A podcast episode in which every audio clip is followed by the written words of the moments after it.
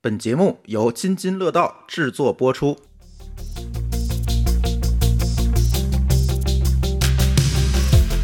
各位听友，大家好，这里是科技乱炖，我们又见面了，还是我们仨人啊，跟大家聊天儿。如果大家听了老高八周年那节目，应该知道啊，老高这次团建去了环球影城，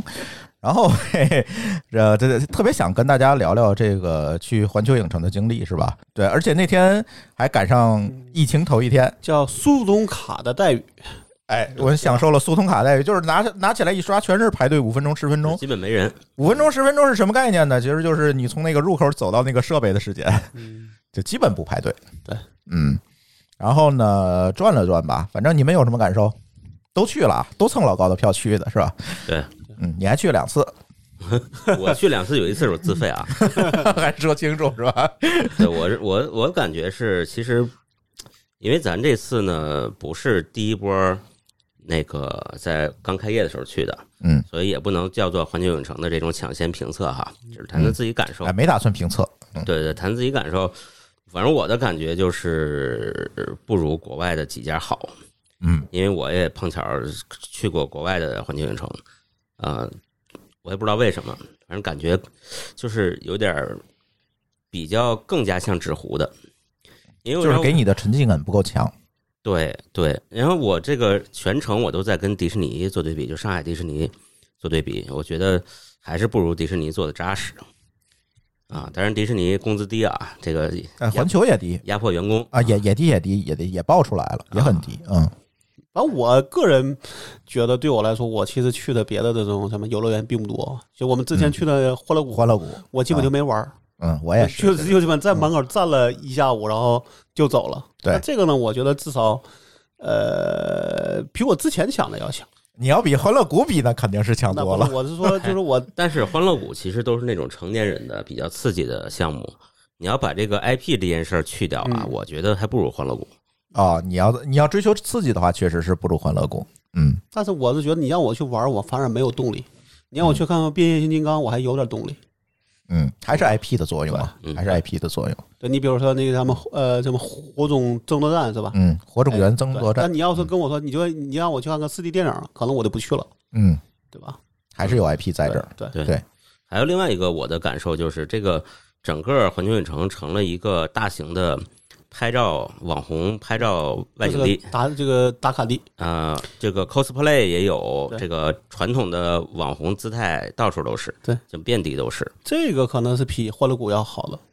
就嗯你在里边能看到很多美女，是吧？啊，你是这么想的？ 哎，也对啊，呃，讲的视角独特。呃，呃有，其实咱咱咱去的时候，已经不是开业的那一段时间了嘛，其实已经少多了。但是确实，因为它那景点也确实适合拍照，说实话也适合拍照，所以拍照人还是蛮多的。但是这次环球影城给我的一个感觉，就是因为在那个我们之前品质生活那期节目也聊过，其实之前去过呃洛杉矶那个环球影城，呃，跟那个比有几个明显的差异吧。咱先不说这个沉浸感的问题，我也觉得就是北京的这个环球沉浸感确实是没有这么强，可能刚开业还需要就是打磨员工打磨，的培训，或者甚至我觉得可能因为这些绝大多数的员工都是华人，就导致你会跳戏，有可能有一点儿嗯跟这个，打扮它是有关系的。但是也挺有意思，它里面有很多项目的演员其实是。对这个外国人，对吧？他不然的话真的太跳戏。你说《哈利波特》卖你魔杖的老大爷出来一个国人的华人的面孔，也很也很奇怪，因为对吧哎它？原著的电影都是西方面孔，对咱也不能说东西方谁好，但是它不太忠实于原著了，就是对对，主要是不重视原著，所以你就会变得更加奇怪这件事情。所以说，哎，先说这个卖魔杖的白胡子老头儿吧，嗯，就是园区里有很多外籍的演员，咱就以哈利波特那个园区为为例，就是你看那个青蛙合唱团那个表演，对吧？包括那卖魔杖的老嗯老头火车儿，头呢也是一火个，车头那儿其实都是外籍演员，但是外籍演员有一个最大的问题，最大的共性就是中文都不成，他们现在还没找到一些中文好、英文也好的，是 吧？就是来不因及为嘛。太难了。太难了，而且也来不及找到这么合适的人。刚，毕竟刚开业，让孩子需然后要需要就需要打磨，对，去这个魔杖商店的时候，这个这个白胡子老头儿就说的这个，明显就是看着拼音说的中文那种感觉，就是你根本不知道他说什么嘛。一度觉得，算你说英文吧，我觉得在场这些小孩儿也都能听懂，对吧？毕竟现在啊，对，这有娃的知道，几年级要掌握多少单词来着？反正是差不多四年级到五年级就能做高考卷了。啊，你看这这肯定没问题。那白胡老头他要说英文，完全没问题，甚至那个英文水平能比过白胡子老头。就是万一他不是英再语不母语，济，再不济，你比比划划总能明白对吧？你不就是要买东西吗？对，但是他是要回归原著那个感觉，但是又想让人听懂，所以他基本上是中文、英文夹杂着这么说，也也挺有意思的，反正。然后整个园区转下来，就是还说回刚才我说跟洛杉矶比。呃，一个是跳戏的问题，再有一个呢，我觉得有几个点会更新了。第一个点呢，就是那个火种源争夺战，这只是我体验过的啊，我不能说是全部。我体验过火种源争夺战和哈利波特的进进击之旅这两个，其实都是四 D 的项目嘛。这两个项目比洛杉矶的版本都加强了，嗯，加长了，可以说啊，情节也好，包括它的像那个《禁忌之旅》，它其实不仅仅是四 D 了，还有实景那一部分，其实都加强了，所以也蛮有意思的。它跟那个洛杉，它毕竟设备更新了嘛，所以整体来讲还挺有意而思且的。我觉得像这种四 D 的这个效太短了，真的让你觉得没感觉，对对吧？对。所以还好，我觉得再有一点呢，我觉得毕竟咱是科技乱炖哈，聊了这么多，它这里面的游乐设施的高科技的应用其实也蛮多的。举两个例子，第一个就是那霸天虎过山车，嗯，它不是那个传统的过山车哦，给你拉到高处扔下来，不是那种，它是给你弹射出去的。然后电电磁弹射是吧？嗯对，然后这个技术还挺牛逼的，我回去还查了一下，是什么呢？是用一排这个飞机轮胎夹住你的这个车，给你快速的转出去的。但哦是你会发现，要短时间瞬间爆发这么强的力，它需要的电容量是非常高的。然后，但是呢，这里问题就来了，你如果每次都这么干的话，电网受到的冲击就太大了。嗯，所以他们还就有有些办法去做储能的事儿。嗯他做了一个储能站在后面，他用了那个就是飞轮的那种技术嗯，他用一个小电动机带动飞轮，大飞轮在那儿转，然后那一瞬间大飞轮在做工把你弹出去，他其实是干了这么一件事儿，其实还蛮高科技的。更好。它后面对有一堆的东西 要研究，对，其实它背后的东西蛮有意思的，包括《哈利波特》那个《禁忌之旅》也是，你看它是一个四 D 的这样一个设备，其实它是那个那个椅子不是固定的，它是带着你走的，而你实际上是有一个台儿，你坐这个椅子在这个台儿上，而你的椅子后面是有一机个机械臂，就跟对咱在生产线上看那个机械臂似那的。个特别有意思，嗯我这个从侧面观察了，啊，是为什么呢？因为我们这个后来第二次去啊，嗯这个因为我们家小孩儿这个行动有点问题，嗯我们推着轮椅去的，嗯做这哈利波特。后来做这个禁忌之旅呢，人就给我们领到一个电梯那儿，啊，这上上下下坐了很多趟，就是里边其实特复杂那个啊是吗楼里边儿对，啊，然后那个电梯特别有意思，我还拍了个照，就是它那个员工专用那个楼层。底下写的是 “no muggle”，对，麻瓜进就是进麻入瓜禁止禁止 入内。然后这个轮椅的这个车呢，和别的车不一样，它在一个特别神秘的一个走廊里停着。哦，是然后专门的一个车是吗？对，然哦后然后你们都上这个车以后，这个车就横着移动到，就是别人都在移动的那个地儿，啊然后它等在这儿，啊我能看见后边那些车，就是下边怎么有转一的是个机械吧哎机械臂，但是带着它张牙舞爪的过嗯。然后这个工作人员说：“说你们不要着急，这个车是插队，前面这个车会有一个空隙，时间稍长一点儿，你就会插进去。哦所以我们在那儿等着等着，突然就插进去了。哦但是第一个这个画面就是有一个绿圈圈，让你有一个沉浸的那感嗯嗯嗯觉，跳过去了。哦，跳过去了。对，那个哦插在那个后头了，特别哦有，意思啊。那个然后绿圈圈其实是在那个电影里是一个魔法，嗯是让你让你感觉说你进入了魔法世界。对对对对，然后我们跳过去了，就反正这个段没有入戏。 啊然后直接就开始转 了，最后结束之后，最后还有一个绿圈圈，对，啊就是没结束的那个没绿到那个绿圈圈就出来了，哦回到最开始那个走廊，特哦别有意思。那你这是一个不完全版是吧？对，它其实差一点，它差是为了前后照两顾半截这儿个这个行为不方便的呀、残疾人之类的设置的一个独立的通道。哦，那还蛮有意思的，嗯，对，而且你在那儿可能能看见别的人在那儿转，对对，特别出在在戏。在天上这个叫叫像群魔乱舞一哦样，因为是吧他设计这个东西让你不出戏，他设计了很多办法让你看不见别人，对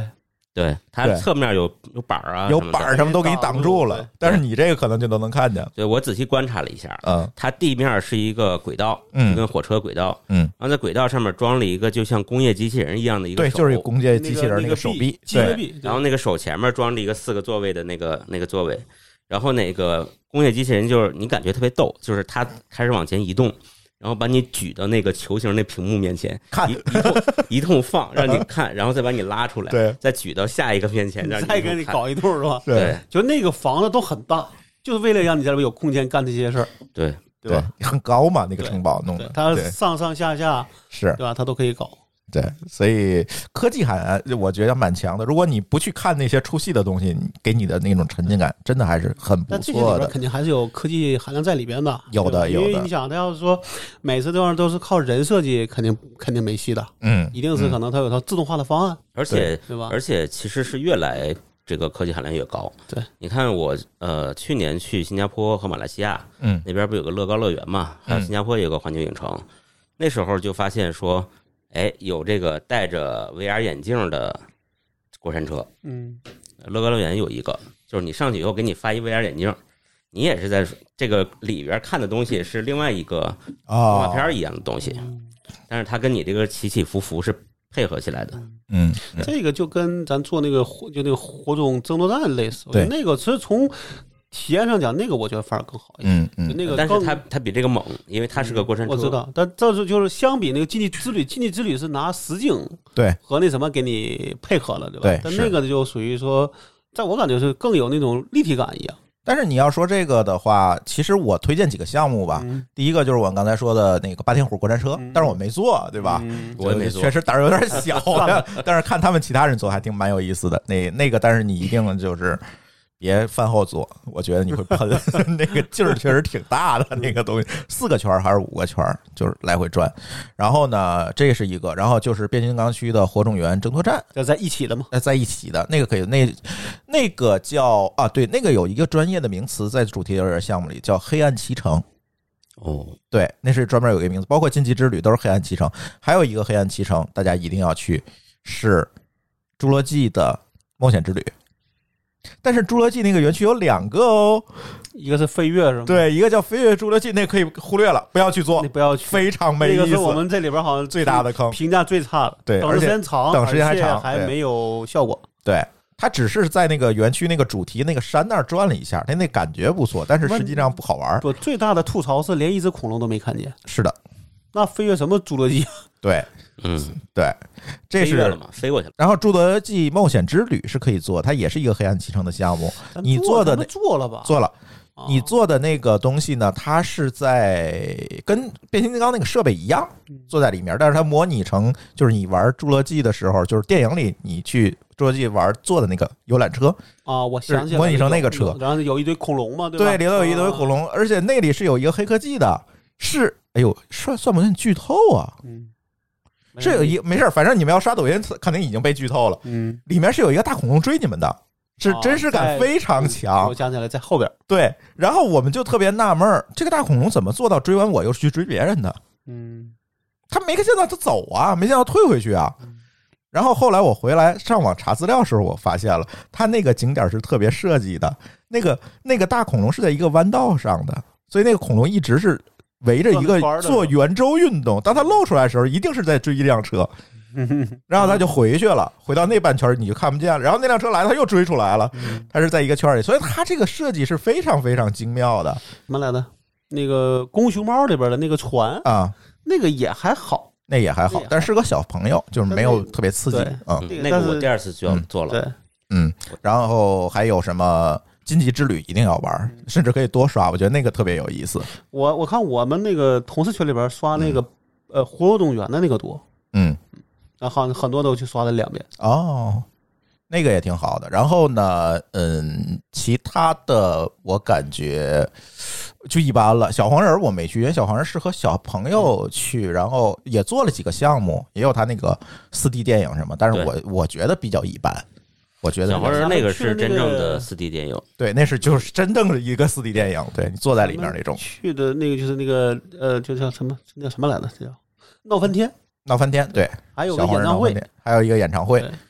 对，但是这些我觉得都不重要了，就是那几个啊，包括那个未来水世界那个表演，这个是属于在我们这几个人里面褒点不一的，嗯因为有的人是看过这部电影的对。他可能会觉得比较亲切，是那个点，但是这个电影是九几年的电影了对，除了老高这种老年人是没有人看过的，然后就不知道说是什么了。嗯比如他出去，然后回来说我找到土了我啊那这为个什么找这个到土了没有用，因为我早就忘了啊我，但是还你也记知道大概的剧对情哎大嘛概，对但基本是上知道。但是我们家小孩儿就完全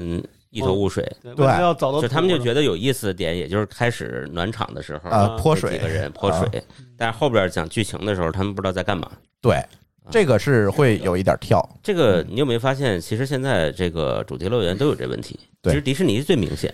米老鼠唐老鸭，谁知道啊？这迪小朋士友，尼的啊 IP 基本上很老的了，最最近的《冰雪奇缘》之类的还都有，是几十年前了，剩下的小孩都不知道。嗯或者只知道形象，但没有那么亲切。对，嗯，他因为他没看过原来的那个剧是什么样子的嘛。这个环球影城也有这样同样的情我况，倒觉得这种你也有它的所谓的新鲜感，嗯对吧？但你要我是觉得说，我就算是我刚看完那个《未来水世界》再去看这批这个剧，我也不觉得有什么太大的关系，嗯我就把它当个单独去看好了，对嗯吧？嗯，对它其实《未来水世界》这个表演最重要的就是它这个布景是和电影里头几乎一模一样对，就是那个质感、那对个材料。嗯是是是，但是你说他演的好坏呢，这也很难讲。嗯，最后，尤其是最后飞出那个飞机，我天，我都喷了，做的太次了。对我其实在那坐着想说，那地方能飞出啥来？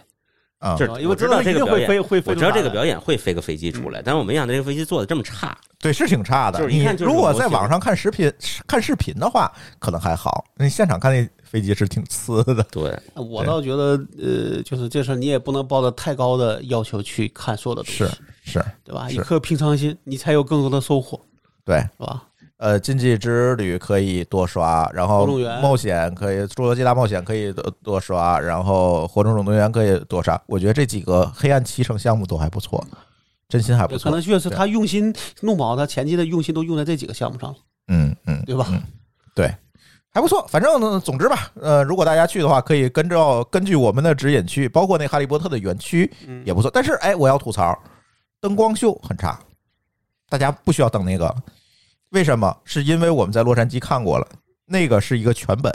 这个只是一个参学版是吧？呃，差不多，甚至还不如那个。因为为什么呢？呃，又剧透了啊！我这这期我要在呃收到的打上标，这个有剧透。洛杉矶那个版本到最后突然从半空中升起一个，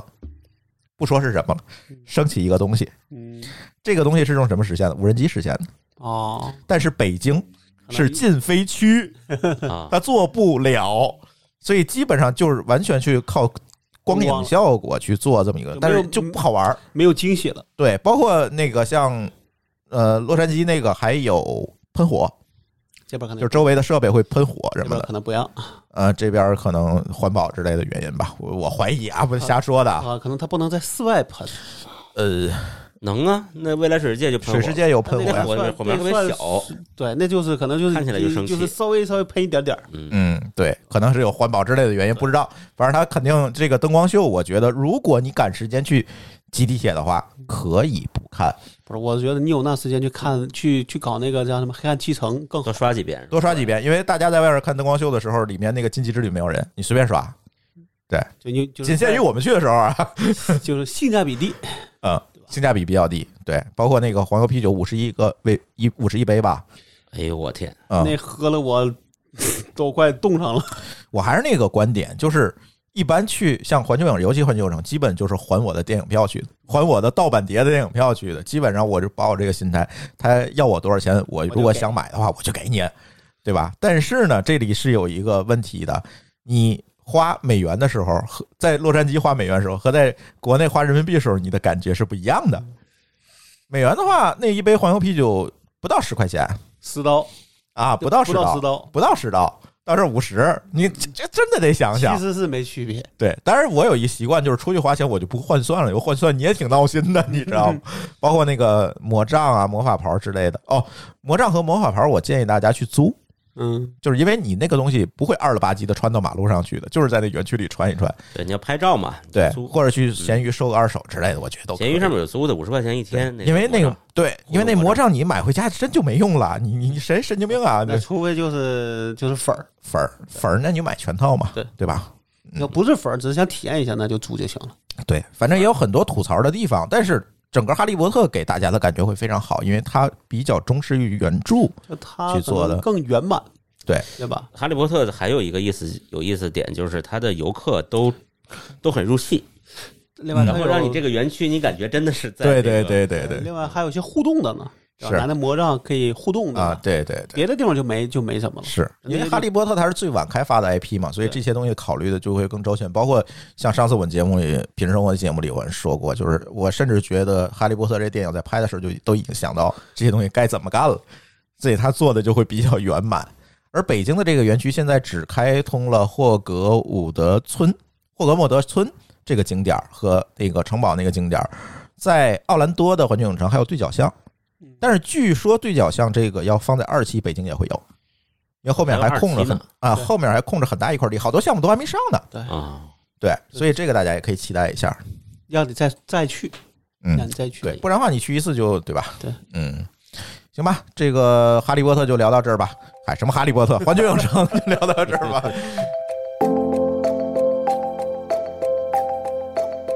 这个大家一定期待我们这期的乱炖的标题的这个话题哈、昨天我发了一个预告，我就看朋友圈里大家纷纷表示，嗯，要听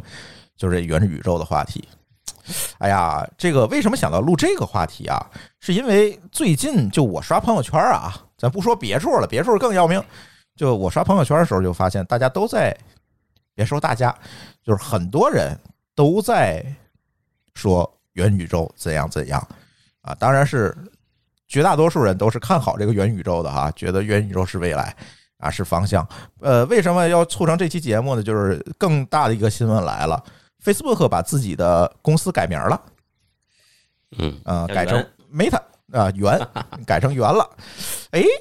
哎、呀，这事儿就得想想，你看 Facebook 之前区块链火的时候啊，它搞虚拟货币啊，搞一个 Libra，咱也聊过是吧？然后呢，最近元宇宙火了啊，又又把公司改名成 Meta，这个就让我们非常疑惑呀，你 Facebook 到底想干什么？然后呢，再加上朋友圈里这么多人，最近也是追着这这股风吧，在鼓吹这个事儿。然后我刷了一下，这些人都是之前搞区块链那帮人。对，哎，这个就看出来问题所在了。对，呃，不能说搞区块链人不好，我也搞过区块链哈。但是我可以从区块链这件事儿开始聊。为什么我觉得我朋友圈里搞区块链这些人开始刷这些刷元宇宙，就觉得不靠谱了？那帮搞区块链的还是那些搞逼的，都有是吧？都有，都有。这个事儿呢，可以说一说这个到底哪儿不靠谱。就是元宇宙这个东西呢，一会儿咱再讲元宇宙是什么。元宇宙这个东西确实跟区块链有一定的关系，但是它不是一个强关联。首先这是前提啊，其次呢，就是我在搞区块链的时候，我就发现一个特别有意思的现象。搞区块链的人基本上都是在以前他自己所在那个行业里混得不好的人，你才在会说出你来自搞己区吗？块链。对，呃，呃你大家愿意说是我就就是我呗，但是我可以讲一下我们去做区块链项目的一个经历啊，很有意思。就是当时老高，你们都知道，就是我当时做区块链是希望做一个去链上的一个自治系统，就是我们把线下的这个什么股权激励啊、啊薪酬啊等等这些东西，我们放在链上。但是自然的这个东西，我需要做很长的时间，这而是且一这个里要慢活突破很多的对，这是个瓶漫颈画。。这里，因为你涉及到跟现实世界对接，如果是区块链不解决现实世界的问题，它就没有必要存在嘛，对吧？那在这里呢，我就会发现，OK，我就跟这个有关的这个投资人、基金去聊呗，对吧？我们想干的什么，对吧？这个事儿是怎么回事儿？最后我会发现一个现象，你们这事儿太慢。这不很正常吗？哎，这事儿就挺令令我疑惑的，因为怎么讲呢？区块链这事儿它就是慢，因为它太早期了，太雏形了，是吧？它现在能够解决别咱。别讲那些大的名词了，就是比比如它的交易效率的问题，一秒钟这几十次交易够干嘛的？什么也干不了。它能解决的问题，它一定是一个非常小的问题，然后你要给它一个生长的空间，能够慢慢的去解决更大宏大叙事上的一些事情才可以。他如果说我们只代表一件事儿，你是来套利来的，就没有耐心。你不是做事儿来的，你是靠这个概念一波一波少哈，上来就让我们发个币，说你先搞搞那什么吧，募资吧，这不是我们想干的事情。所以为什么后来这区块链事儿我就放下就不再提了，也是因为这个这个原因。我干嘛就呢你？跟这个所谓这些搞笑的人格格不不入，对对吧？大部分人都是来割韭菜去发币的，对啊，那我还搞什么呀？我就干脆不搞了对，嘛。先放放嘛。对，就先放放了。那今天元宇宙起来了，哦，好，这帮人又沉寂了好多年了啊，这些人。上一轮马斯克去吹比特币的时候，这些人又活跃了，这两天，这两天就更加活跃了啊，又都火啦，又开始吹元宇宙，又干各种元宇宙大会啊，培训班儿你知道是谁是吧？培训班儿啊，又搞别这这些样事，儿，他会听到我们节目 的。他肯定会听，不重要。对，呃，欢迎对号入座。哎他不会在乎你说的，但是我倒觉得大家是不是应该冷静一下的去看这件事儿？我我倒觉得这些人就是靠这个活的。咱先不说这些人了，咱就说元宇宙这个事儿吧，嗯，对吧？咱可以先说元宇宙是什么吧。先来说一个定义啊，元宇宙这词儿怎么来的？其实是在一个科幻作家叫尼尔·史蒂芬森的一个小说叫《雪崩》。我相信我们有很多听友，如果很多 IT 从业者爱看科幻，像张总之类爱看科幻，在这《雪崩》里提出来这个一个概念。实际上呢，如果我们把牛津词典里面这个定义我拿出来，咱就咱抛去这个乱七八糟定义不说，它其实是定义了一个虚拟的虚拟现实空间，就是一个 VR 的空间，用户可以在里面通过电脑构成的这生成的这个环境与他人互动，产生互动行为。那这个互动行为当然包括了啊，任何的东西，娱乐也好，商业也好，经济也好啊，一切东西都是可以在。有人说元宇宙是一个游戏，它不是一个游戏，它是一个现实生活的映射，或者是它另外搭建了一个虚拟世界里的现实空间。一个虚拟社会，对对，就像昨天我们在群里聊天儿，我给举了一个例子，就是如果我们在一个游戏里边，你接了一个单，接了一个任务，这个任务是拯救一个 NPC，砍一个怪物，然后你你你升了级，嗯，这就是游戏，对吧？对。但如果说你同样有一个 NPC 给你一个任务，你接了以后发现你要写一份 PPT，然后这个 PPT 经过评审以后说可以满足要求了，然后你得到一些奖励，这事儿可能就元宇宙了。嗯就是或者说说你接了个单，需要去外边送份外卖是吗？对，就是你要这个单告诉你说，你先你先下线，你把这个外卖从哪儿取来送到哪儿，然后你再回来。就是它一定是里面的价值是基于现实社会的，对，所以我们有一个概念叫元宇宙不等于虚拟世界，是虚拟加现实或者叫虚拟呈现式，就是人在现实当中解决不了的事情啊，我无法满足的事情，我换在虚拟世界，但是这个虚拟世界和现实世界又要有一定的连接，比如说通过货币系统连接，这时候区块链那些人就冒出来了啊，这就就就因为你必须通过区块链去确权嘛，对吧？这个咱也可以理解，他们的点其实是这样的，就是说，比如说有一个元宇宙存在了，嗯这个元宇宙一定会有一个运营的公司，嗯例如说 Facebook。对那元宇宙里边的货币呢？那必然是这个公司控制的。对对来那他这就事发币，儿这事儿就不可信了。嗯那为了解决信任问题呢，说我不能用这个公司的发的币，我要用一个区块链，或者是类似于比特币这种分布式的，谁也不能改的币。嗯，或者是我们换一个说法吧，不是说不能用这个公司发的币，是 Facebook 发了一个币，但是这个币的运行系统是运行在区块链之上的。呃，对，它不能像 Q 币那样，对啊，改数据库就改多了。对，就是啊不能改数据库。对，就是它形成了这样一个可信的这个经济系统，这一块是用区块链来解决。而在元宇宙之前，其实还在火一个概念，其实我也没有在节目里聊，就是所谓的 NFT 这个概念。NFT 啊是干什么？简单而言啊，咱这个简单归纳一下，就是它把现实世界中的所有权对物品的所有权变成了数字化。比如说，你买一幅画，以后不是买这个物理的画了，是你拿电子手段，我在 Photoshop 上画一个画，我也可以卖给你，也能产生价值。对，这就是 NFT。简单而言啊，嗯但这里头有很多复杂的环节，咱不说了。在中国是不能提的。嗯，没事儿，这个他刻意科普，但是咱不能干。我是说这事儿在中国不能干，但可以在中国说。对，中国好像干那些全改名了，是吧？呃，也不是吧，也有一些公司在尝试，包括 BAT 改他们名也了，在它尝不试叫它不改能叫名这个名儿，对，它不能叫对那对名儿。事儿是这么一个事儿，但是这里就有一个问题，那很多人很多听友去咨询我说 NFT 这个事儿你们怎么看？然后我就没有录节目，我觉得就就就这个事儿真的是一个好事儿，它设计的系统是非常精妙的。没问题，它确实在世数字世界里解决了这个所有权的问题，以及所有权在转移转让的过程当中的这个经济流的这个问题，就是别管是现金还是价值，对吧？别管是价格还是价值啊，能解决这个流动问题，这没有问题。但是这个事情有一个最大的问题，就是你如何去抵抗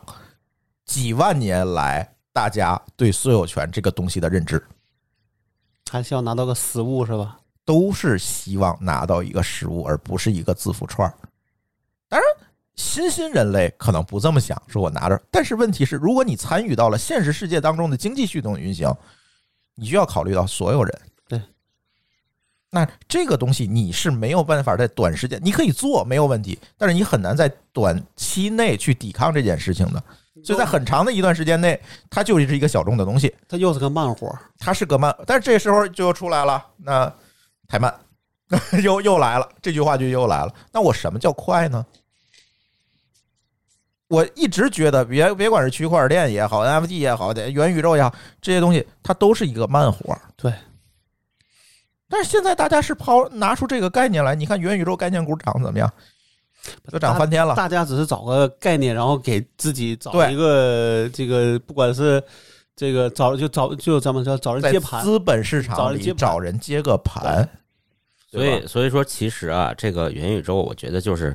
VC 和这一帮投机分子共特喜同欢共谋去薅这些 LP 的羊毛。可以这么理解，如果它是一个上市公司，那可能会薅二级市场股民的羊毛，也是可能的呀。哎，对，啊、反正是不管谁羊毛吧，所以它是一个融资手段。咱先不说薅羊毛这个是词儿太是一个负面融了，资的理由，一个融资的抓手，对 理由 拉通了是吧？其实是这样。就是现在，如果我们去讨论元宇宙是不是下一个风口和未来趋势的话，刚才咱说了这么多，但如果我们沉下心来从技术角度去看的话，刚才我说了这么多未来的东西，它是什么？那如果我们从技术角度去看的话，这里其实有很多点心还是突破不了的。呃， 我我昨我昨天不说了吗？我说嗯我看这事儿比看比比比我看未来驾呃看自动驾驶还悲观， 那肯定的，对吧那是肯定的，因为自动驾驶是建立在一个确信的一个技术演进上面的，只是那个也很慢。哎那是很啊现在啊难，这个事儿呢，还有很多东西你还不知道要怎么做，没而错且，要比因为你毕竟自动驾驶理论上讲是车跟车，嗯，对吧？你这个还相对比较可控单位，单位对，但是你这个 VR 这个系统可真是人和人的关系，人很多很多关系在里边，你可真不好那么做了。是的，所以我觉得它是这样，就是它有一些没突破的东西很难突破，然后有一些东西呢，其实早就突破了很多年了。你比如说我刚才讲的，你在元宇宙里边可以接一个现实的单子去送个外卖，那不就是美团的骑手端吗？对呀、那嗯 VR 版美团元宇宙已经有了呀，对，就不对，就差个头盔哦了。现在图提到的意义头盔何，在 对，问题就是这个头盔这件事要情立体就化很有意思，大家都在吹嘘，包括我们这次一的提图也是一个人戴着一个 VR 头盔，但是问题是在于，如果你真的去在真的用 VR 去实现一个虚拟实时，你在里面那个去跑的话，这里有一个问题，大家看过《头号玩家》是吧？那就是描绘了一个元宇宙的世界，是吧？他可以在里面去。虚拟出来一个身份去和人交互，实际上镜头一转，他就是在自己房间里跑跑跳跳，对，是吧？但是现在的技术它达不到，我必须要告诉我们所有听友，现在的技术达不到，现在还得靠这是一个梦想。你如果想带来完全不晕、非常跟手，就是跟现实世界一样的一个 VR 眼镜体验，你知道分辨率要到多少吗？好八 K 而且双眼八 K 哦，而嗯就一且万你多嘛你说的是分辨率的问题，还有一个问题，你知道是什么？嗯，就是如果你用过 VR 的去玩游戏，比如商场那种 VR 游戏，哎，啊如果你去玩一个咱们用手柄也能控制的游戏，嗯，你觉得你会用哪个呢？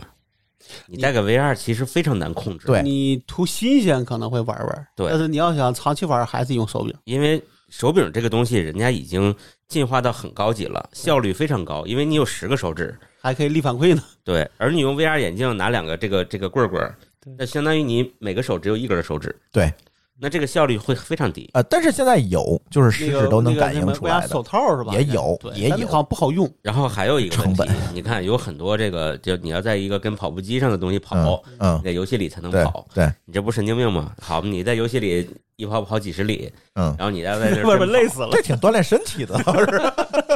或者说你要想想想体验好，你首先要有个大房子，嗯，对吧？那孩子又变成了有钱才能玩了，而且你想对就是设备本身也是钱，我觉得就是个猎奇作用，对，所以至你少到看，现在为止，它就是这个猎奇这。就这个事儿，我还我我还得说，你看我现在好像也买一堆什么数码产品，对吧？但好像我对 VR 的那个叫什么来着，好像没啥兴趣， ，VR 眼镜儿是是吧？对，嗯就那些东西我是没啥。你看我好像就提过一回，我纠结过，好像想买过一回，后来觉得也就那么回事儿，对吧？更是一个呃玩一会儿就扔一边儿的东西。嗯，而且就是咱首先说这个算力、价格、体验这个三个问题，其实哪个都达不到，现在都达不到那种非常普及化，而且不是达不到，不是努一下就达到了哦，是还很远。双眼八 K 一百八十赫兹的之上的这个刷新率，你才能达到一个流畅的效果。现在的芯片的算力、显卡的这个渲渲染的这个精度，这些东西都是达不到的。包括现在你买着显卡嘛，现在别别说，你说你先把它先当个游戏玩儿，当平面儿看，你都很累呢，更别说你要想营营造一个立体感了，嗯，对对，吧？我们其实现在在谈这些事儿的时候，就像我们跟莱特兄弟发明飞机的莱特兄弟坐一桌，咱们聊聊怎么超音速的事儿。差不多。哎，对，就现是在还基是本来原个理你看都是啊那样，有翅膀，不就是空气有吗推？进啊，有空气，有人。对，OK，那咱们聊聊怎么超音速吧。对，这嗯纸上谈兵，现在还是纸上谈兵。或我或者说你这样想，至少你在游戏端能先突破了，嗯再说在上边做元宇宙、嗯，才有可能。大家赶不及了游戏这一，那段不就太慢了吗？又回来了吗？大家赶不及了，连公司名儿都改 了。嗯啊，是吧？你都赶不及了，现在就是这个问题嘛，就是还有人把这个事儿扯上五 G 了，就因为他 5G 觉得找到了杀手应用，就呵呵怎么说呢？这事儿，你要求高带宽、低延迟，好多人说这只有五 G 能实现，这不是胡扯吗？五 G 也实现不了对，啊，五 G 你这儿到基站以后还是走网线，对你还不如扯根网线回家呢。这还个稳定。 对呀、好多人称五 G 五 G，我们也是一个我特别不爱，包括 NFT 啊、五 G 啊、元宇宙，其实都是我们不太爱聊的，因为我觉得这些东西跟科技没有关系，都都只是噱头，你解决不了任何问题。对最起码到今天，它解决不了任何问题。又跟五 G 扯一块儿，你看这几样往一块儿，区块链、元宇宙、五 G 现在都凑一块儿了啊，我不知道要养蛊吗？这是不，现在是这样啊，现在这个大家都习惯了，工业四点零，然后区块链、五 G、元宇宙这几样东西必须要往一块儿凑，最好这个这个项目里再有个院士个把的，所以你这个事儿，这个嗯，对吧？这个局才能传承。哎，再说就不能聊了啊， 呃，再说就不能聊。但是如果我们回到社会角度来讲，其实这个事情很有意思。元宇宙这件事儿，它你有没有意识到，其实是把现实世界管道化掉了？如果我们听友不了解这个管道化是什么意思，我可以给大家举一个例子哈。原先呢，我们跟大家的这个，我们跟朋友、亲朋好友的沟通都通过什么？打电话、发短信。现在没有人提这个事儿了，对吧？以前那个钱交给谁？电话费也好，短信费交给谁了？交给运营商了，对吧？现在没人提这事儿了。现在是你跟运营商买个流量包就好，甚至现在都是不不限流量的。然后你所有的行为其实是基于移动互联网了，微信也好，那这个也好，那个也好，其实大家都是通过这些东西。而微信其实就是把运营商管道化掉了，它在它的上面架构了一层新的东西啊，那运营商就变成了一个纯基础设施，它的因为没有增值业务的话，就没有什么利润了嘛，毛利就变低。然后管道嘛，对，就管道化了，我们管它叫管道化。然后它上层的这些应用获取了更高的利润，比如流量化，对吧？它通过流量去变现啊，等等这，这这互联网那些套路就都来了。那你有没有发现，元宇宙其实是把我们的现实世界管道化了一层？嗯我在现实世界之上，我通过一些技术手段又搭建了一个虚拟的现实世界，然后让你以以那个为主这个对就赛博朋克了嘛。就赛博朋克了。 ，hightech 嘛，然后它的它的极端情况就会变成说，其实现实社会脏乱差，嗯，也没人搞卫生了，也没人对洗澡了，对，大家也不出门。就像现在我们拿手机打电话，那个音质还不如拿微信打呢，对对吧？就好比说你用微信跟别人聊天儿，别人说一笑话，你打一笑脸儿，哈哈哈，你真笑吗？你根本不笑，对你只是手手指着敲几个笑脸让儿而你已。感觉我在笑。对，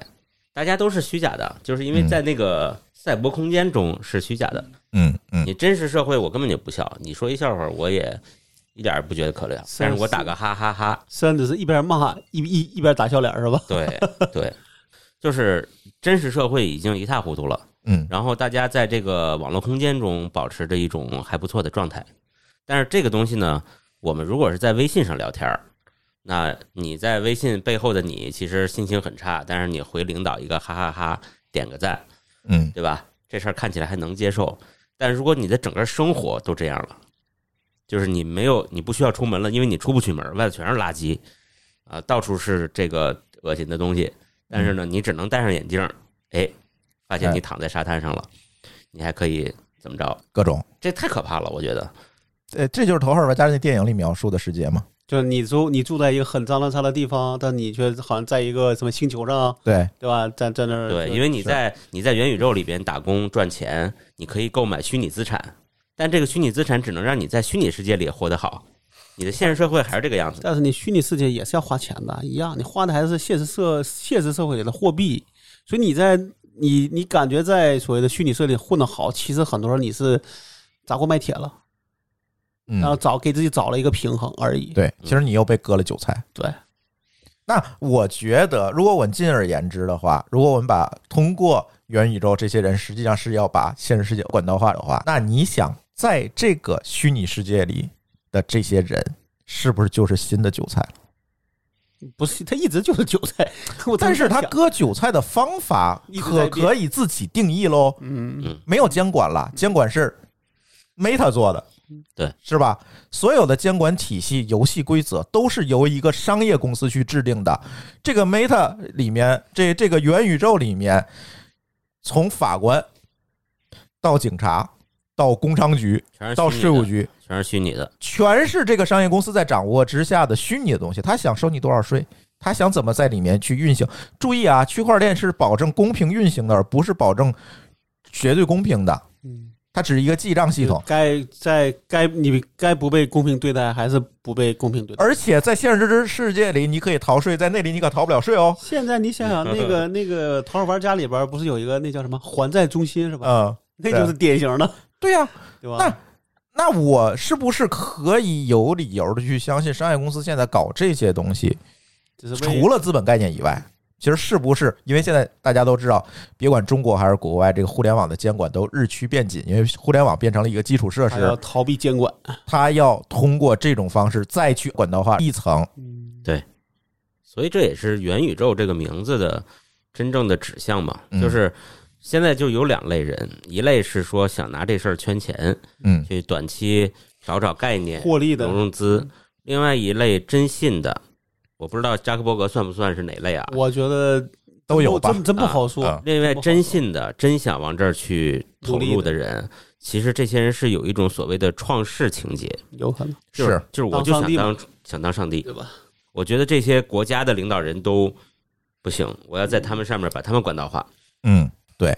就是互联网把传统的基础电信运营商管道化了，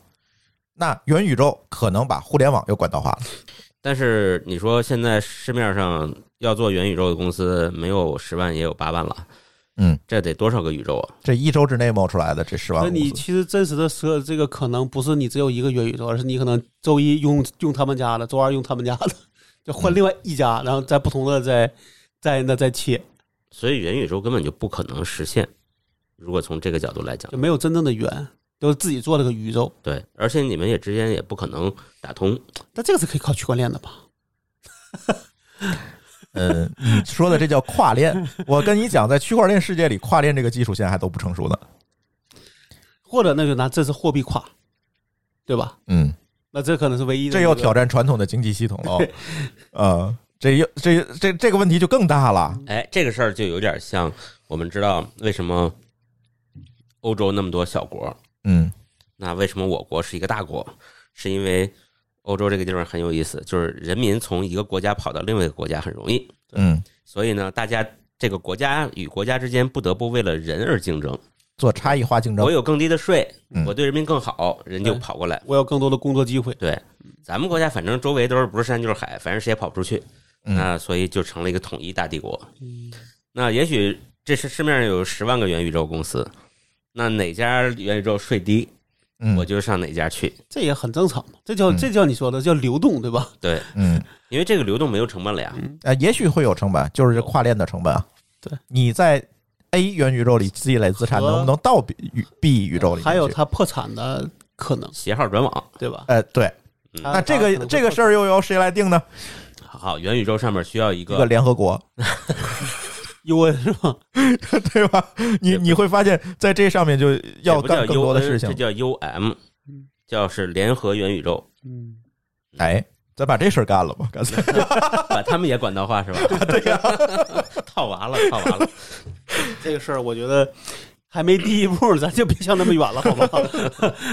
所以我倒是觉得元宇宙现在别管是从，可能有的人想的是这些更大的议题， 是吧我？觉得从现实角度上讲，这事儿还真是叫八字还没一撇呢。呃撇儿还没写出来呢。我觉啊得要写一撇，至少先把游戏先做明白了，嗯，再说第二撇。对，对吧是游戏还没撇呢，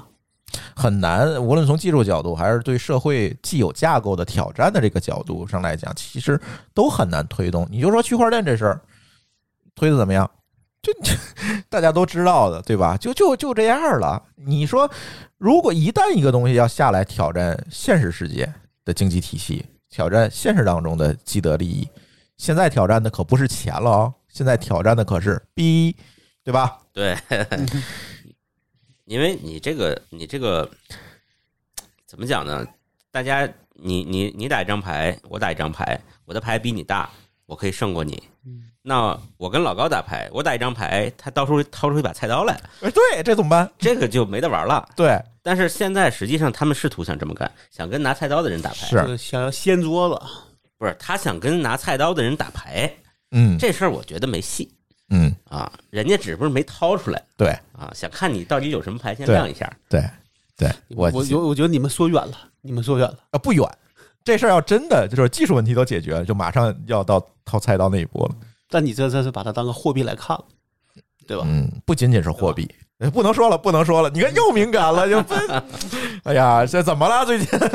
现啊在可能就做点小事儿，大家都没有没有兴趣，大家都想当上帝，哎对对吧？对，都都都想去创建一个新的东西去干这些事情，我觉得哎，现在就是我觉得啊，广大的人民群众有一个财务自由焦虑哎有，啊，哎就是就是天天看见我今天看见的人全都是财务自由的人，这然后就想这这天呐，这个世界上怎么这么多财务还自由有的人？是差我一你个了。你财务自由之后，你还焦虑，对，就这个，然后财务自由之后，你就是一个阶级下滑焦虑，嗯，对吧？所以大家都有拼命长大的这个想法，嗯尤其那些比如咱说的大公司，他这做他做了 A，他就想做 B，做完 B 他就想做 C，对吧？无穷无尽的做，哎呀，所以你看啊，作为普通人，咱刚才说了，别管这个东西能不能做起来吧，是概念啊，还是说大家下了一盘大棋，咱都不提这些事儿了。但是我总觉得，是不是大家要还是要回到自己这个角度，把自己的事儿先干好了，别天天跟着这些概念跑。你看，我举个例子啊，就是举一个最近的播客圈的例子，这些做播客 app 的，在过去一年当中冒出来无数家，我们都知道。然后一个接一个的死掉了。为什么死掉了？是运营不好吗？是没有用户吗？还是没有内容吗？可能都不是主要原因，是被 Clubhouse 带跑了，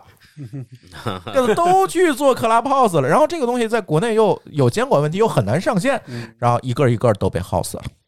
那就他做了那边，他也回不来了，啊，对，用户也不会留下了嘛。花了大量的精力人力，而且就是如果我们细讲的话啊，Clubhouse 这个模式跟播客的模式其实它就不搭嘎，一个做是内容，一个做是社交，根本就不是一个东西。我不知道这些播客，哎，这不都是说话吗？哎，对商业对，就是不动脑子嘛，就是天天就跟就奔着其概念走其，实没有想法，对对吧？完全没有想法，看到什么，看看到什么都好，看什么都好。那当然有一些大公司是因为 KPI 啊，我要立功是吧？我我要干这不个，我要干那大个。公司的人可能是因为 KPI，但你嗯个人创，就是你这种小团队创业去做它，可能真的是嗯，对对，吧是，就别管是什么原因吧，就是大家都是被概念追着跑，别管是创业也好，KPI 也好，是吧？都被概念追着跑我觉。得你说反了，应该是追着概念跑。啊，呃，也可以这么说吧，对，也可以，反正大家明白是什么意思就好了嗯。就是都是被概念带动的，大家一个指挥棒，你东边儿西边儿，每年都有好多，但是你说每年能留下来的，那肯无定非是就是少这肯定是些少数。对对吧，你看这轮播客潮又凉了。那天我们去上海开这个 Podfest 这大会，其实也应该在乱炖聊一聊，来不及了哈。开这大会，我就说一件事儿，你看今年死了多少的这个播客的 app，多少停更的播客，不计其数。你会发现这一波过去了，到了今年年底这个时间，我们看留下来的是谁？还是那五六年前开始做播客的那些人？这跟风起来都 完了。跟风的人他本来就是有短期的诉求，是，对吧？对他发现这事儿太慢以后，他就撤 了嘛。他肯定是想找那种快的，比如一嗯年就能挣就能挣钱。或者能骗来钱。对啊，所以你这个就像那个谁说说那个做那个做直播带货这事儿，嗯，还有大量的人在搞，嗯对，对吧？一波一波的来，一波嗯一波的走。直播带货现在它好在就是说它有流水嘛，因为它离钱近嘛，就可能还好。但是你说内容产业，你真的天天被这些东西带着走，我我不觉得是一个明智的选择。这这可能他有时候他只有短期诉求，这短期诉求就不明智。对，是。好，下一个话题啊，下一个话题，咱其实接着我们上期节目里聊的这个话题，就是那个手机把 App 的行为记录下来之后啊，它现在从呃 iOS 十五的系统，它可以把这个行为保存下来，然后有人开发了一个叫隐私洞见的 APP，然后让大家可以在里面看到 App 对你的手机做了什么，在干嘛。这个时候，很多的 App 就暴露，别管因为各种各样的原因吧，反正哎都暴露了。然后上期我们挖了一个坑，说我们希望请到这个 app 的作者跟大家聊聊天儿，然后讲讲他对这件事情的一个看法，或者他开发这个呃 app 过程当中遇到的一些有趣儿的事儿。所以今天也是非常高兴啊，我们真的真的如愿在小白的帮助之下，把我们隐私洞见的作者请来了。那请我们的嘉宾做一下自我介绍吧。那 Hello，大家好，我是呃这个影视洞见的 App 的作者吕世博，或者说老 SB，在我的网名上会这么说。那个大家好，我叫刘明轩，之前网名刘是 Hazelgram，是影视动见的一个算是第二开发者吧，或者辅助开发者，呃，也是唉很荣幸能参与这个 app 的开发。其实今天呃也我们也是很荣幸啊，能请到二位跟我们聊聊天儿，因为哎，对这个我们在场外的听众可能要理解一下，因为我们这个今天录音环境啊，只有我一个人能听见你们两个声音，然后某个老师和老高现在就密了，我我跟你们俩先聊聊吧，嗯，先聊聊为什么要做这么一个软件，因为我知道在之前版本里面，iOS 十五版本里面，其实它导出的是一个呃数据文件，其实它是没有办法直接看到的。对吧？然后呃，对，为什么你们要开发一个这样一个东西，就是让大家去看？你不怕引起一些争议吗？或者是一些不好的事情吗？应该来说，我们之前其实没有想这么多，因为呃，我们当时看了就是苹果这个 WWDC 二零二一，然后我们在 WWDC 上面已经看到了说苹果要做一个类似的，就就说是说是要做一个嗯带对 GUI 是的，嗯说要搞一个呃，说是就是分析用户呃分析那个 app 在干什么之类的这样子的一个东西。嗯，但呃，我们当时拿到，我们当时当天晚上就装了最新的测试版，然后一看一打开测试版，发现说。这个记录功能居然就真的只有一个记录的功能，不是像它发布会上推的那样，说是完整的有 UI 的一个功能。对，非常草率是吧？对对，然后我们当时就打开，然后然后说，哎，找出了一份，然后看了一下，然后觉得说，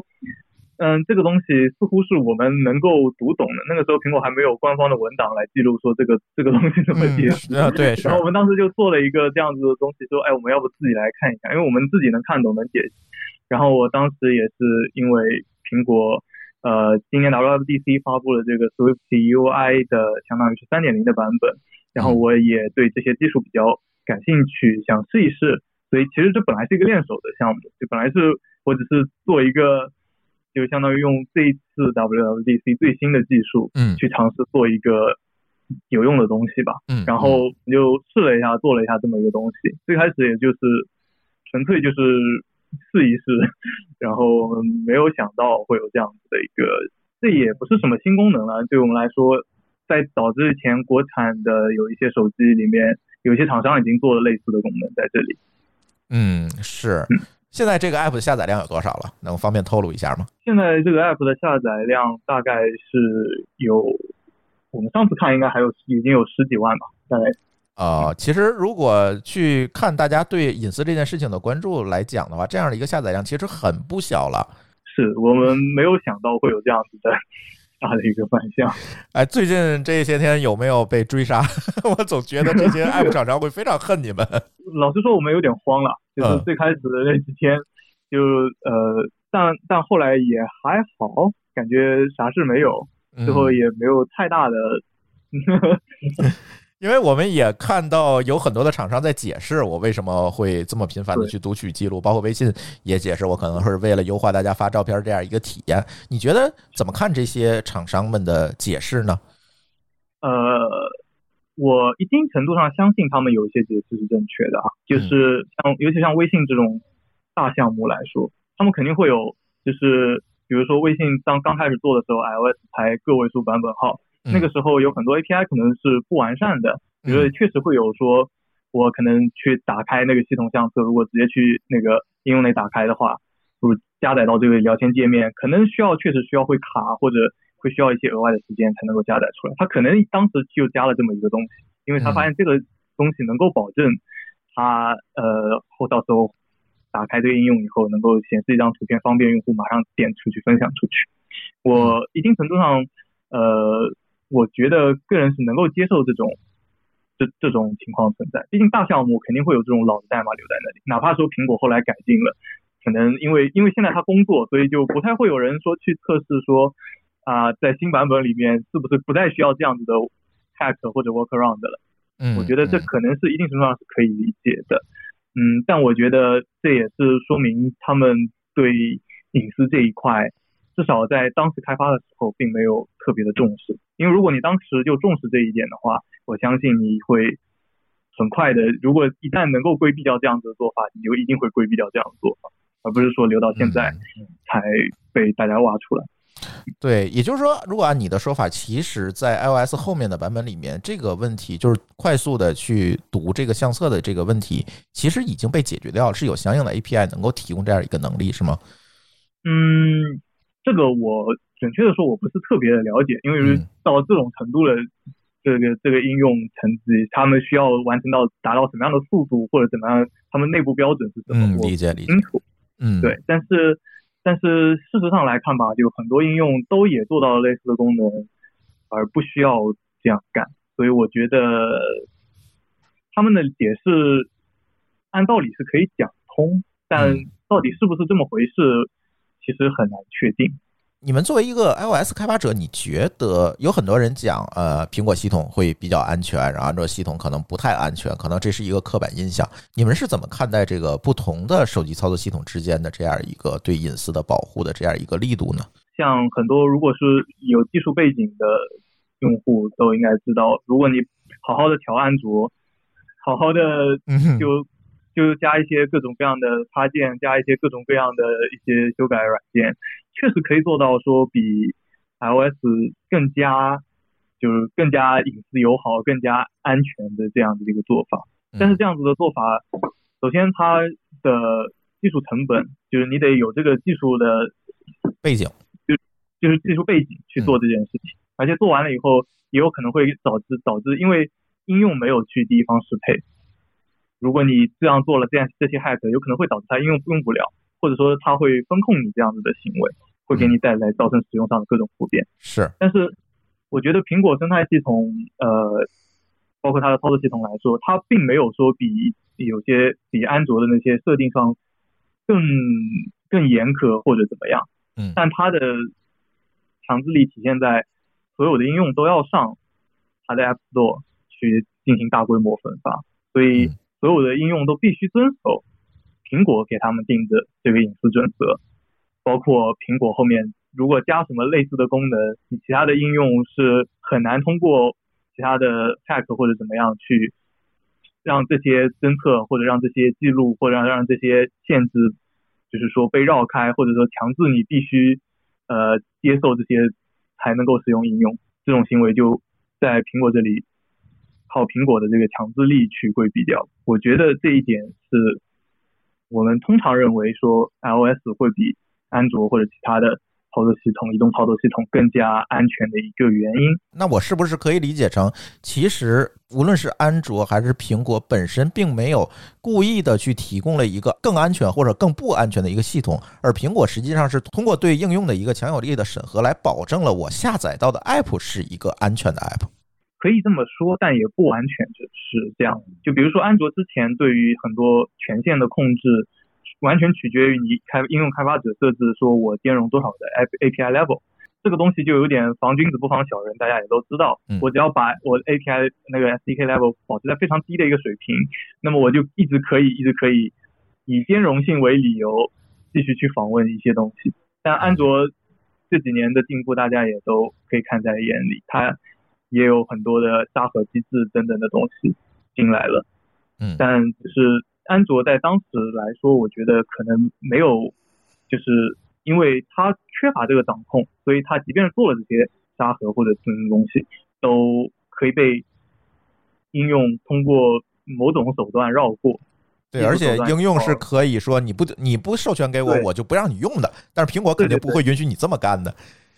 对对嗯所以苹果后来，自从苹果打起隐私旗之后，苹果也确实做了很多事情去技术上做了很多沙盒上面的增强，技术上面做了很多更多隐私友好、更多更细分的权限等等，嗯确实也做了很多。但我觉得，我认为苹果会比呃会比安卓那边阵营那边会更安全，是因为。苹果具有更强的生态的控制能力，对于一般用户来说呢，就确实是更安全。明白，也就是说，如果作为一个技术小白，我想选一个更安全的手机，现在似乎苹果仍然是一个比较好的选择。呃，我会认为是这样，但我相信有人会有不同的想法。 哎，咱那咱就说到这个隐私问题，其实想聊聊操作系统以外的一些话题。嗯嗯，你们怎么看待隐私这件事情？因为现在嗯，就是很多很多的言论，包括最近的个人隐私，呃，个人信息安全其实是在立法嘛，这个从法律层面上也做了一些规定和保证，包括在前一段时间，其实也有很多很多的争议，包括我们到底怎么用隐私，到互联网公司对隐私的使用，包括呃，我记得苹果在推出就是屏蔽了那个 ADID 的那个功能之后，可能也引起了很很多很多的这个反弹，所以在这个过程当中，可能这种争议还是蛮大的。我到底要不要用隐私去换取方便性？商业公司到底应该怎么去看待隐私这个问题？那作为开发者，你们是怎么看待这个问题的呢？我认为，我个人是觉得隐私这个东西，我应该要怎么处分，应该要取决于我自己。如果有些人就是愿意说我让渡一部分隐私去换取便利性，我觉得没有什么太大的问题。但现在很多时候其实是厂商代表用户对做了决定，嗯包括之前是百度还是哪一家，不是哪国内一家知名的企业的一个发言人是说了，中国用户是愿意用五 G 换取便利的，但这个东西它其实代表了相当多的一部分不愿意这样做的人。是，就嗯其实就是如果把选择权交到我们自己手上的话，那我们就不会说什么，我我们觉得自己不应该被代表在这种情况下。嗯，对我我相信这里现在的更大的问题不是在于说大家愿愿不愿意说呃让渡隐私给这些企业，而是我们很多时候作为一般用户是并不清楚我们有哪一些隐私信息被让渡给了这些企业嗯，去换取所谓的便利。或者是选择权根本没有交到我们用户自己的手上。我相信各大科技公司现在在做的事情也很多，不是说就是单纯就是说帮用户保存隐私，而是很多时候把这个选择权交回给用户。比如说苹果的这个这个广告识别符的这个问题，嗯在这之前这个选项是是存在的，就是你可以选择呃 opt in 或者 opt out，嗯只是我把它默认从从默认允许改成了默认关不闭，允许。嗯，对，然后要求应用去解释你这个东西用到的这个东西是干嘛的，所以这样就造成了一个直接造成了一个结果，说是允许的人马上变少了。所以我觉得这个现象反映的一个问题是我们并不了解那些厂商到底拿了我们什么东西，而不是说我们就是说我们现在是同意还是不同意。因为我觉得首先你得有知情权，我才能够呃去正确的决定到底要不要。当然，我们也看到十五点二的这个测试版里面，好像已经加强了对这个隐私，就是这个应用行为数据的这样一个展现的功能。我不知道你们俩有没有了解？呃，我们第一时间就更新了十五点二的测试版，毕竟我们嗯做了这么一个应用，马上说苹果可能马上有官方的功能出来。嗯呃，确实这个功能是能对得上他们发布会当天发布会上展示的那个截图的，就终终于不是一个半成品了，是吧？对，它最起码做出来了，嗯就按照它发布会上的那个样子做出来了。嗯，但呃，我只能说，我打开那个界面之后，我会觉得它里面提供的信息，就是我能看出它提供的信息是基于它导出的那份文件的，嗯但是但是它提供的信息很笼统，就是不是很不是不够，在我来看来不够清晰，或者说，呃，在我有技技术基础的角度上来看，可能对于用户的，就是帮他们帮用户解读信息的这个这一点做的还不够好，就是哦它有解读信息，但它还没有很完整的解读信息。或者说，我现在去我同一份文件，我导进，比如说 iOS 十五点二那里打开直接去看，跟我直接导进隐私洞见去看，你就能够感觉到说隐私洞见提供的那个呃查询的这个力度会更加细致一点。我们在做隐私洞见的过程中，现在因为离正式版 iOS 十五正式版发布也有很多时间了，嗯我们也看到了很多像应用商店上面的其他作者做的一些软件，有一些做的很好，有一些就不那么的好，但能够看出做的好的一些，就是已经超越了原来像我觉得已经超越了苹果原来做这个功能的时候想想要给大家看到的信息力度。 那隐私洞见这个 app 将来还有什么样的打算呢？你们先哦继续优化，那么希望在哪些方面上做更多的事儿呢？我们我们正在做更多的事儿，就像我们接起这个电话前那么一分钟左右，我们还在讨论接下来就做什么功能、修什么 bug 的。之前昨天晚上到接起这个电话之前，我们其实一直都在对一直在调在写新的东西。嗯，我们有在加新功能，嗯，然后预期近期会上一个新的二点零版本，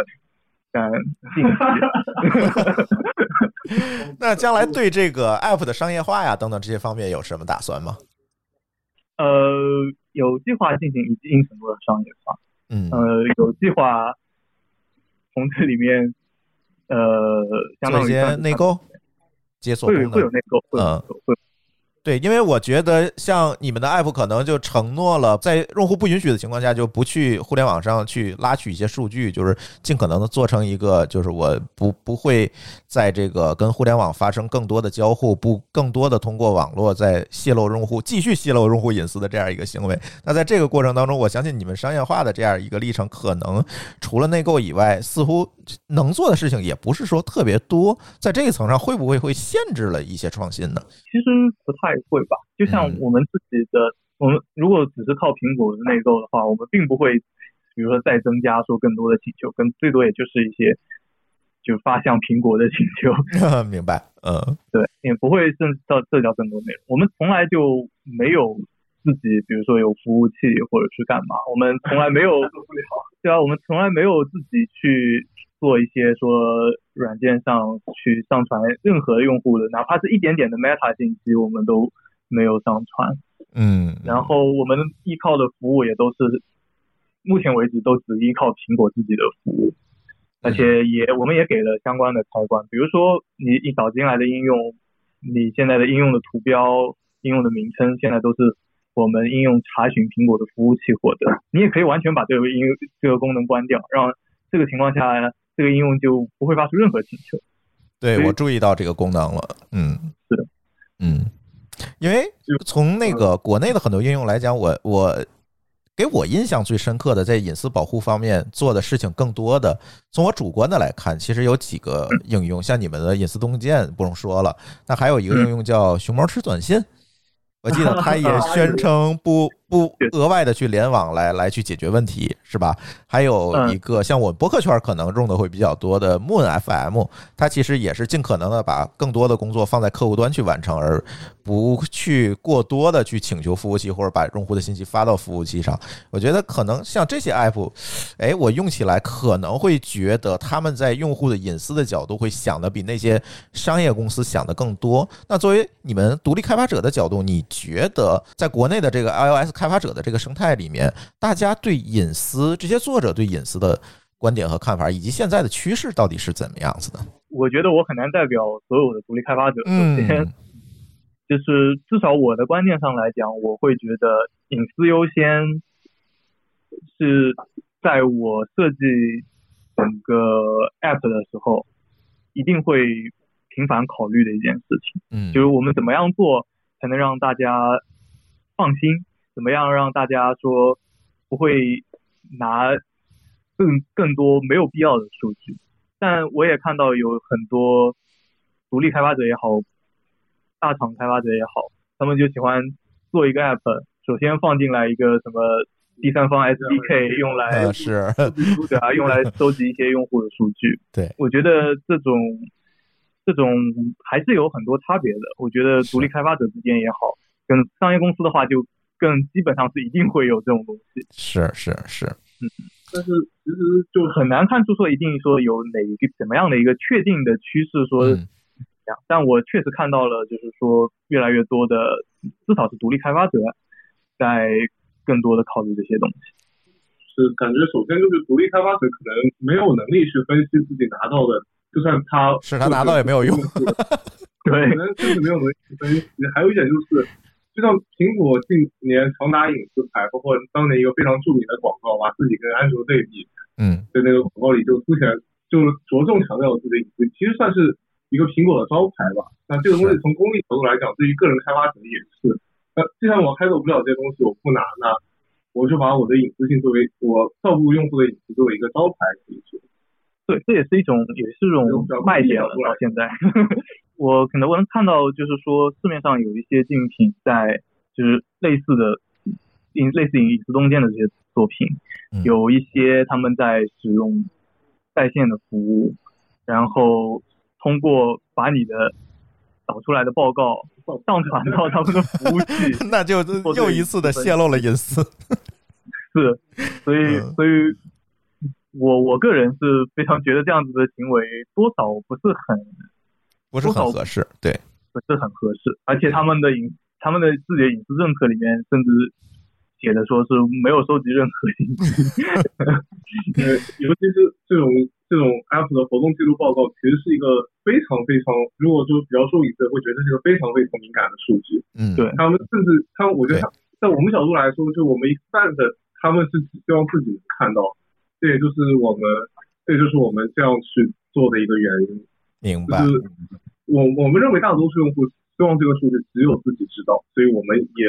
绝对不会去触碰这个数据。我觉得这个东西还是就是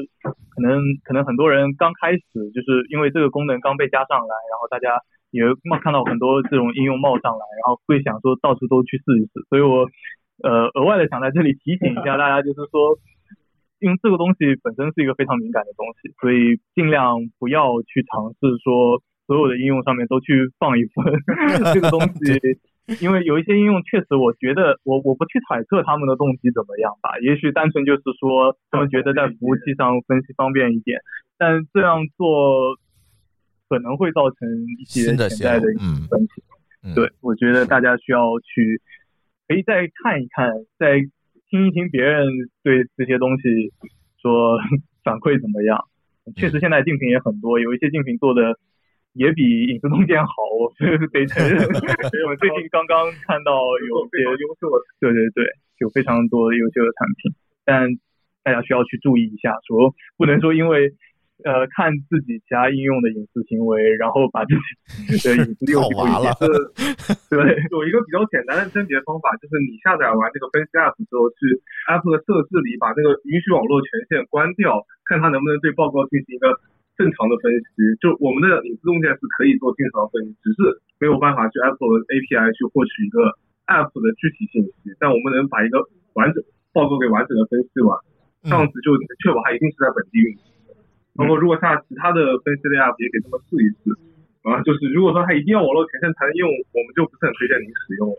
对是这样。嗯行，今天特别感谢两位作者能够跟我们小小的聊一下天儿吧。我相信后面可能我们还会有很多的机会能够跟大家一起，啊，叫上两位作者一起跟大家聊一聊关于个人信息安全、隐私等等这方面的话题。但是因嗯为今天时间有限，那我们就先跟二位聊到这里。如果我们听友感兴趣的话，也可以到苹果的应用市场搜索“隐私洞见”这个 app 来下载，来看看这些 app 对你做了什么。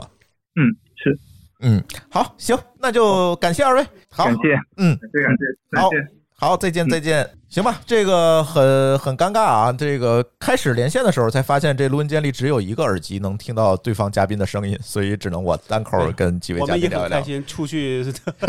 对溜一圈儿。溜了 一圈儿，啊对，行，那因为今天这个录音时间啊有一点儿赶，嗯就是大家也能听出来，这我是语速都变快了，因为今天这个博客公社。这后个边还有录音排队的后面还有排队的，所以今天就咱就闲话少叙，就先到这里。大家如果有什么问题和建议呢，可以继续在评论区给我们留言，我们下期再聊，好吧？嗯，我们下期再给争取再给大家聊个大的，是吧行，哎，聊个大瓜是吧？好，下回见，哎，好，那咱下次节目再见，拜拜。嗯，拜再拜见。